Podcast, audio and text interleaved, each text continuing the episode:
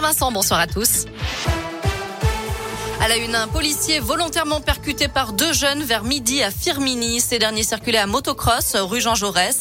Ils ont refusé de s'arrêter lors d'un contrôle routier. Le policier âgé de 39 ans a perdu connaissance et a été transporté au CHU de saint Il est touché au niveau de la hanche et se trouve toujours à l'hôpital actuellement.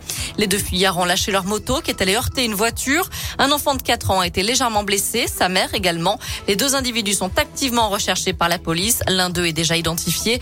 Dans leur fuite, ils ont perdu 400 pochons de résine de cannabis cannabis une bonne nouvelle, le marché de Noël est de retour à Saint-Etienne. Il avait été annulé l'an dernier à cause de la crise sanitaire. Il aura donc bien lieu cette année sur la place de l'Hôtel de Ville.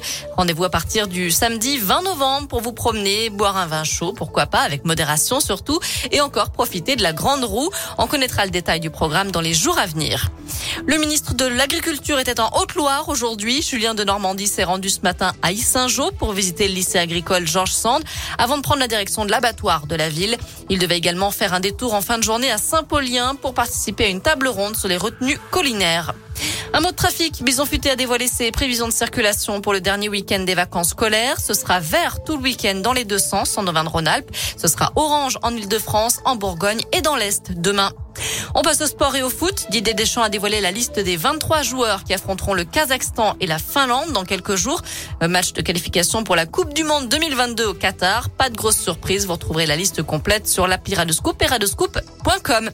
Et puis il y a de la Ligue Europa à suivre ce soir puisque Lyon reçoit le Sparta Prague à 18h45 pendant que Monaco accueille le PSV Eindhoven et Marseille sera opposé à la Lazio Rome à 21h. Enfin tennis à suivre ce soir un choc de la nouvelle génération entre Hugo Baston, Gaston et l'Espagnol Carlos Alcaraz est en huitième de finale du Master 1000 de Paris-Bercy. Voilà pour l'essentiel de l'actu de ce jeudi. Je vous laisse passer une très bonne soirée.